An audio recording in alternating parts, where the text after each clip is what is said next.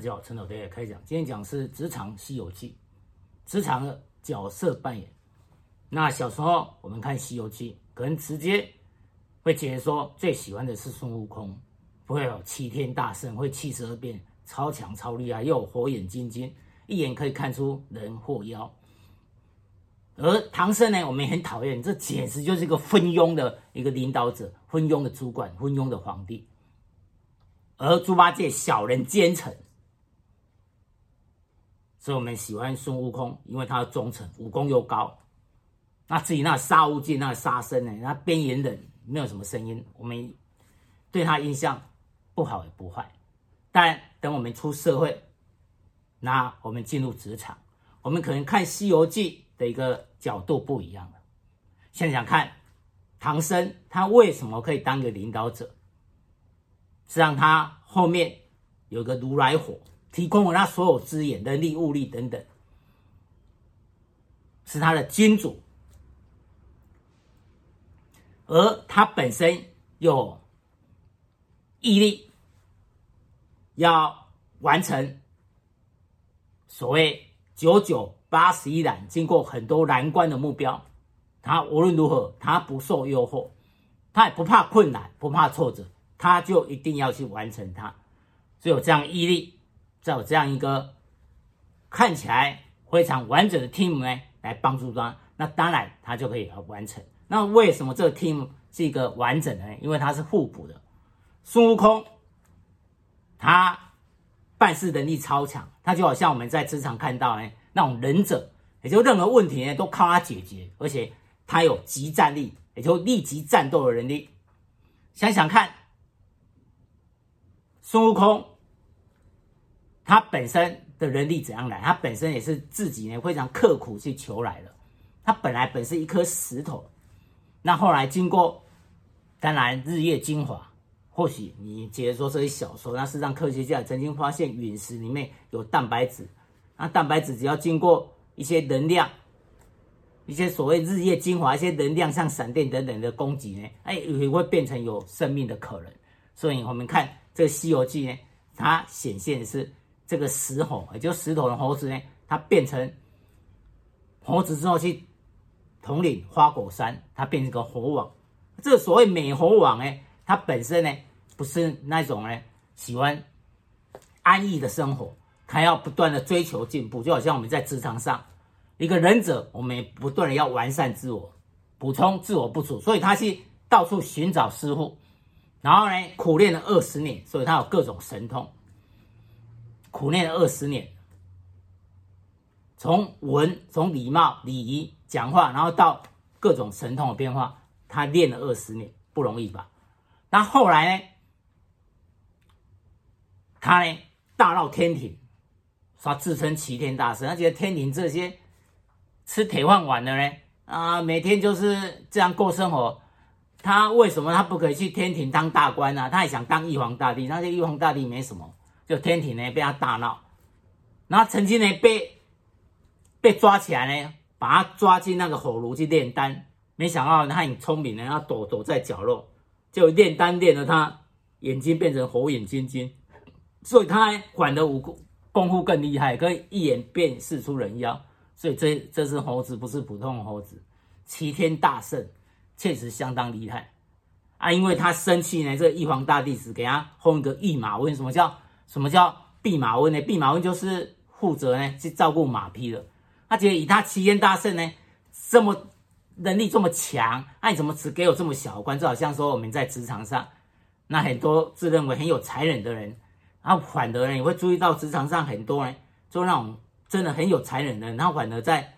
这一家公司未必会待很久，而尤其这一家公司不是一个很大的公司的话，他未必会待很久，因为他会跳槽，他觉得自己的能力也可以跳槽，可以更好。所以孙悟空呢，他当这弼马温，他也不满意，他觉得这个官太小，所以后来大闹天庭，他不得不最后动用如来火。所谓逃不出如来如来火的手掌心，他觉得说他翻一个筋斗云就可以十万八千里，没想到翻来翻去，他已经觉得跑很远了。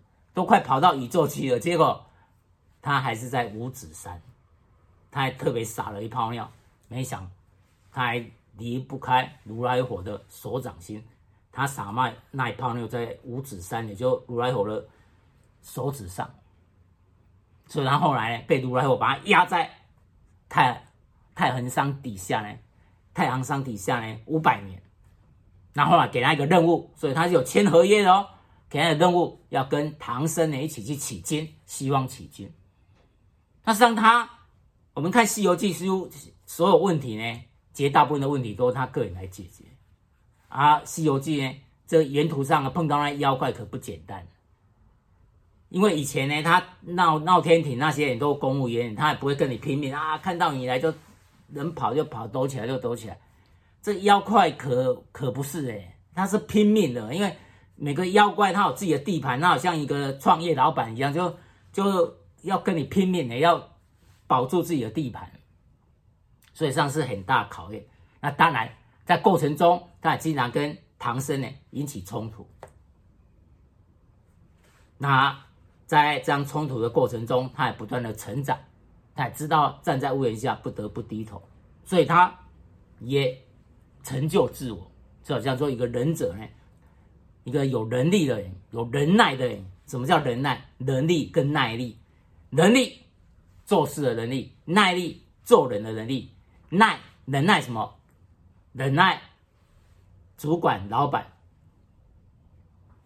等待他们的决定，忍耐他们对你情绪化的、情绪性的一个勒索，还有情绪性的一个对话等等。那对事情你要学会等待，所以所谓忍耐，就是能力跟你的耐力，你都要两者记住，而且要高 EQ。所以孙悟空经过这样的磨练之后，他 EQ 越来越高了。那我们再看另外一个。就是猪八戒，猪八戒呢，实际上呢，他来头也不小，他可是天蓬大元帅。天蓬大元帅只是因为好色，他吃的呢这个嫦娥，嫦娥仙子这个豆腐呢，所以就贬被贬下凡间，他只好参与这个取经的行列。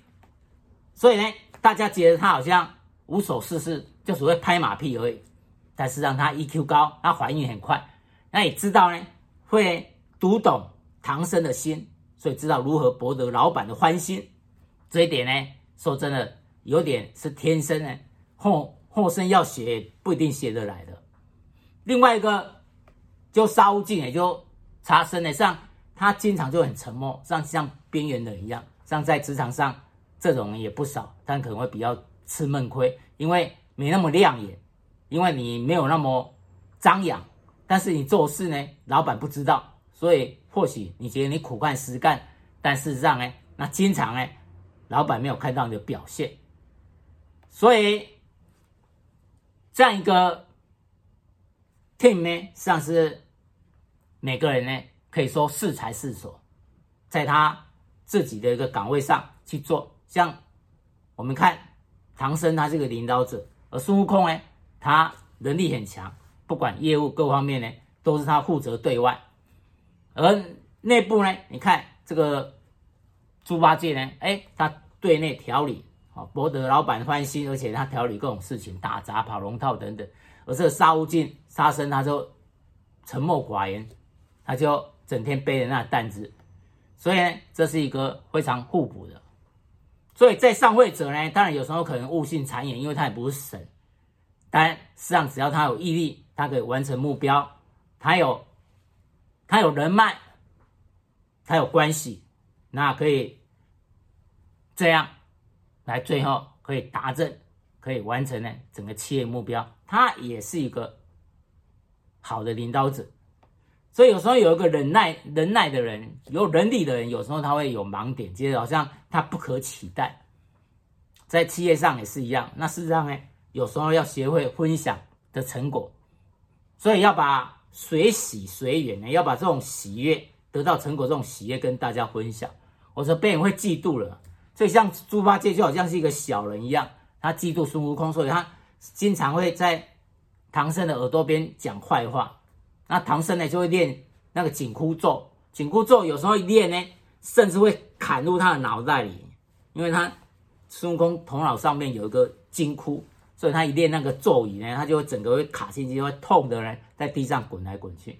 所以只要那个小人呢，所谓猪八戒的一个花言巧语，那孙悟空就没办法，所以他最后领悟到说，只能听唐僧的话，因为不听，那你就有你苦受，你你只能在地上滚来滚去喊爹娘了。所以这就是这一出戏呢，这个《西游记》这部小说，它里面讲了，实际上我们要看到的是职场上一个人性，一个人跟人的一个互动。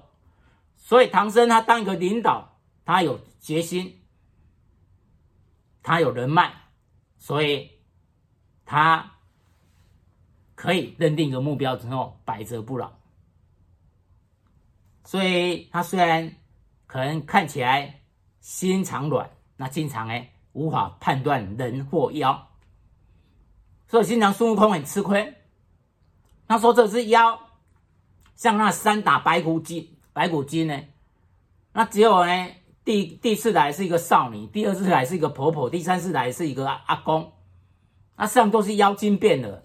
啊，每次呢，孙悟空呢，把这一，因为他火眼金睛，一眼看出人或妖，就他把他打死之后，那猪八戒就说：“啊，你看，你看，你看，这师兄太残忍了，把一个一个美少女打死了。”然后那嗯，然后那个。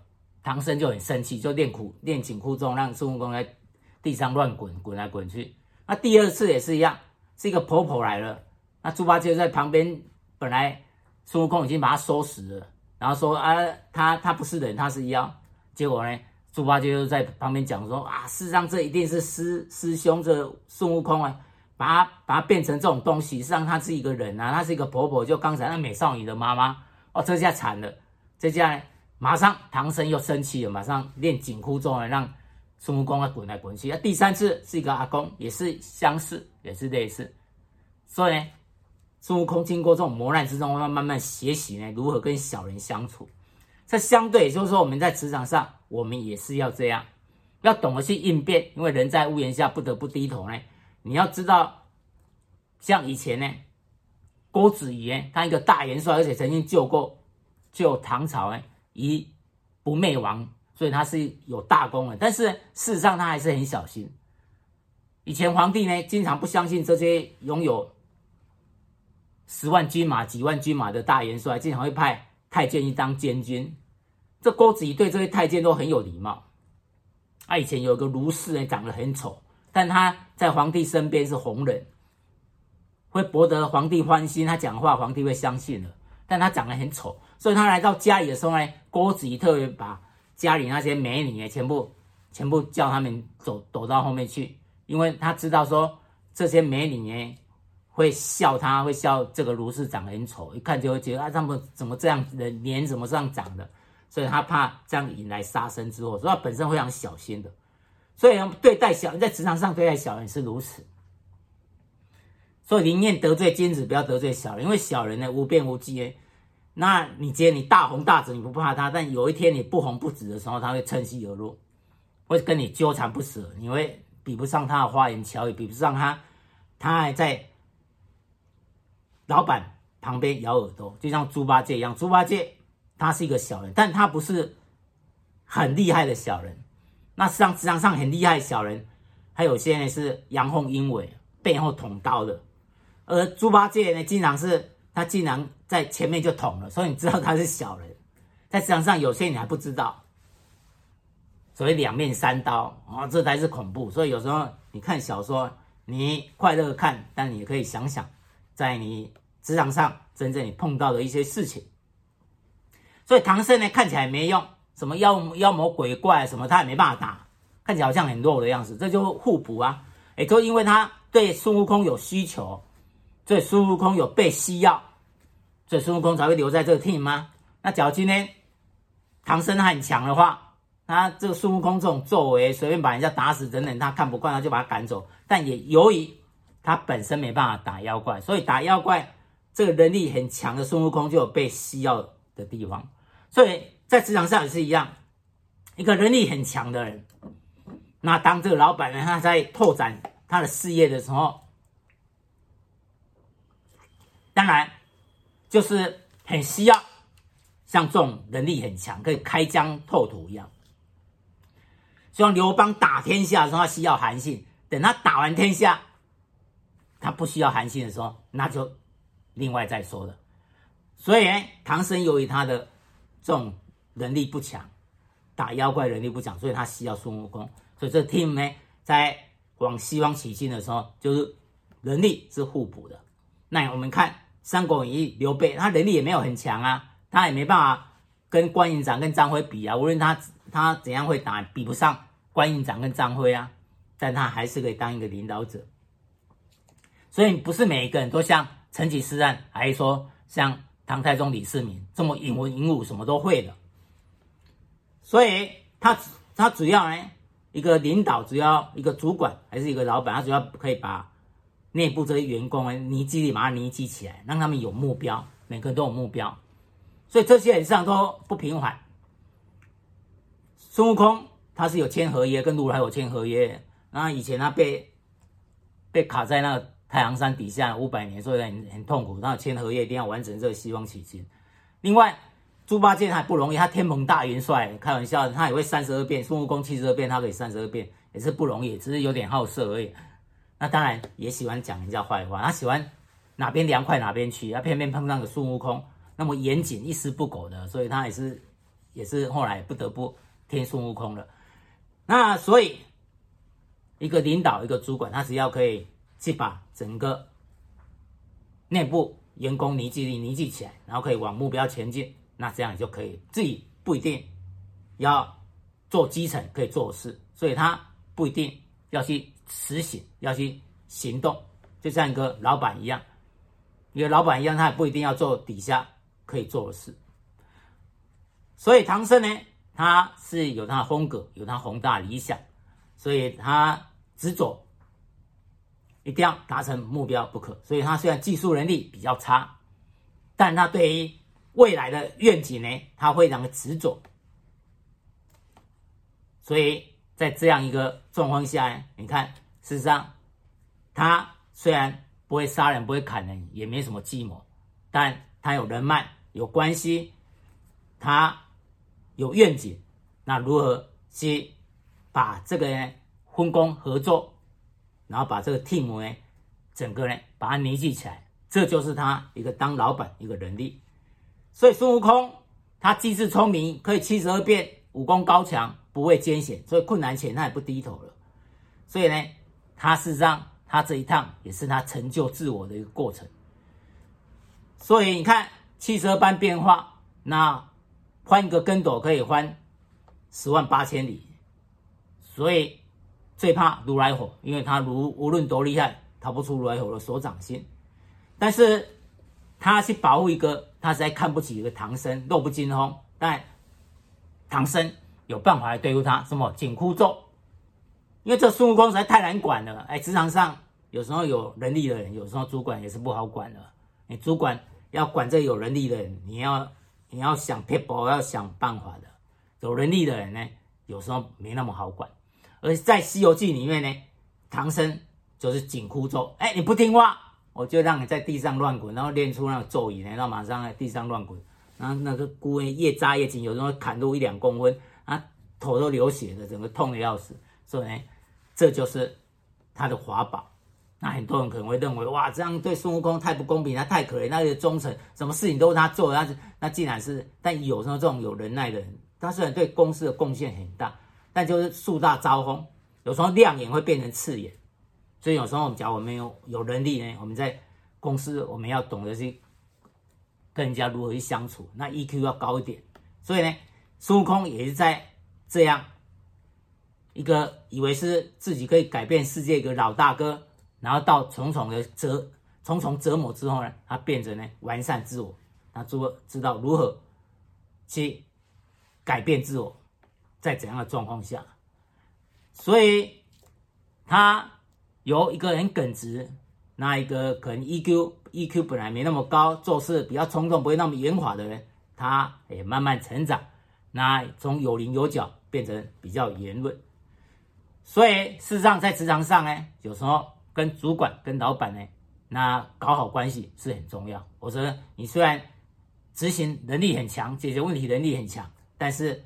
基本上职场呢，他只要稳定下来的时候，他并不需要像以前开疆辟土的那些很会解决一些大问题的忍耐、有忍耐的人，像他只要每天呢啊固定慢慢稳定下来之后，就是固定呢这样一个形式去做就好了。所以这时候当他不需要这么有能力的人，而偏偏有能力的人又太招摇的话，有时候连主管、老板都受不了的。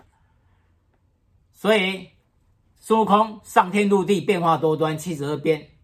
那，但是他还是需要自立，需要自我管理，尤其要听唐僧的话。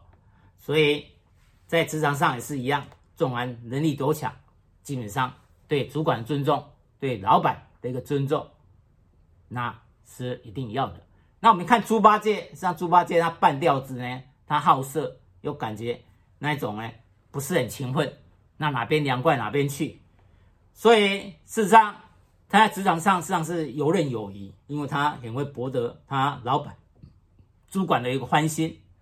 那只是贪图女色，所以有时候又会讲坏话，因为他看孙悟空实在太能干了，所以或许有点嫉妒，所以喜欢呢讲坏话。但是他人际关系说真的蛮蛮厉害，那一张嘴巴。也是会哄人开心，所以有时候孙悟空想要欺负猪八戒的时候，哎，唐僧还会站在猪八戒这一边，所以他可以说是一个团队的一个润滑剂，爱搞笑，好吃懒做，哪边凉快哪边去，又又会拍马屁。啊，不要小看他，本身以前是天蓬元帅，那只是呢，因为调戏了嫦娥仙子，所以后来只好降到凡尘去受罪，所以他。能力比不上孙悟空，但是基本能力也是有的。孙悟空七十二变，他可以三十六变，所以内部的一个跑龙套，基本上就都是所谓二师兄这个猪八戒来完成的。所以让他对内对外那一些显然公司呢，一些日常的一些大小事都是他他来拿捏的，而反而是对外解决问题一些难题都是孙悟空来负责。所以像这是一个分工一个互补的一个 team，而。这个沙僧沙悟净呢，他就那种边缘人，他非常的沉默。那由于他忠心耿耿、憨厚呢，任劳任怨啊，所以呢，那担子都是他挑的。我们看戏看到一个担子都是他挑的啊，但是他就是经常可能在职场上，假如这样的人呢，他表现像螺丝钉一样，那脚踏实地、勤勤恳非常非常诚恳的，那对该做事也是很勤奋，但经常由于。没有那么亮眼，所以经常会被老板呢看不到。所以有时候在职场上呢，这种人不少，但也要想办法如何让自己的表现让老板看得到。所以唐僧让他当一个主管，那他来带这个样一个团队，实际上也不容易，因为在西方取经的路上呢，碰到状况实在太多了，而妖怪们很多人都要吃唐僧的肉，因为吃他的肉可以长可以长生不老。因为他以前呢，他是他上辈子是如来佛的一个弟子，所以他有这样一个关系，如来佛当然会保护他。由于这样，他妖妖怪抢着要吃他的肉，可以长生不老，所以他有了这样人脉，那有这么坚定的一个毅力，所以他誓死完成去取经，他都不动摇，这是他难得的地方。那当然，里面的一个精英分子呢，表现很好的一个孙悟空，他如何去带他，这是他需要用心的地方。而所以他实际上他也懂得认错，懂得道歉。那有时候也会孙悟空讲说啊，我为师错了，等等，也是会跟他讲。那他会认错这一点呢就不容易了。有些主管虽然错了，他也不认得。所以他也跟孙悟空呢摆了一个对手，就是猪八戒。那有时候他也让孙悟空去去督导猪八戒。像有时候猪八戒呢。他知道猪八戒哪边凉快哪边去，所以有一次叫他去巡山，巡那个附近啊，看有没有问题。结果他又跑去偷睡觉，然后回回来又要天花乱坠讲一通。结果他不知道孙悟空呢，他师兄呢就跟在后面，他变变成他看不看不到很小很小的那个，所以让他看不到，然后跟踪他，所以他做什么他都知道。那他回来会怎样讲？他已经先跟唐僧讲了。那这下。猪八戒知道啊，晚了，什么都知道，那这唐僧都知道，所以他以后就不敢在好逸恶劳，该做还是会做。所以呢，彼此一个主管会利用底下呢互相一个竞争。所以他有虽然他宠爱猪八戒，因为猪八戒会哄他开心，但他也会利用孙悟空来督导猪八戒，因为他知道猪八戒的缺点就是不是那么脚踏实地，好逸恶劳，所以他这个主管不要小看他，他还是很厉害的。所以猪八戒他虽然我们一般人对他印象不好，但是事实上。他等于是唐僧的一个马前卒一样，所以他经常也让主管呢肯定，而相对这孙悟空呢，他经常挑战主管的权威，所以实际上呢，由于他过度挑战这个主管还是老板，所以实上当不需要的时候，他可能会被清洗，可能会被干掉了，就像刘邦干掉韩信一样，所以这是有他的危险性，但。他在职场上呢，猪八戒这样的人算是态度好。那我们经常在职场上呢，有时候就是哪边凉快哪边去。大家眼睛亮的人看到什么不好做案子，大家逃之夭夭，看能不能不要在自己身上来。啊，有时候就职场上会有这种状况，也就是说，有主管会叫那些好叫人，就那好叫的人呢，事情越来越多，都快累死了。啊，不好叫的人，主管直接说叫他麻烦，也不敢不敢叫。所以有时候呢。在职场上呢，也是有这种公不公平的状况。那至少在我们看《西游记》呢，那唐僧呢上每个是一个互补的一个角色，所以每个人都有他该做的事。所以每一个人也都有目标，一个领导者也就是要让每个人有目标。然后孙悟空就赶快脱离这个五指山呢，那所以他签了这个合约，赶快完成这个取经。那猪八戒跟沙悟净、沙僧也是为了重返仙界，因为悟净以前也是在仙上当将军的，那也是不得了的。那猪八戒我们讲过，他天蓬大元帅，所以他们也希望他们目标赶快完成这个取经，赶快回到天上去当神仙去了。所以这个团队分工合作有相当一个互补性，所以连马云、阿里巴巴的马云都觉得《西游记》呢，实际上是一个。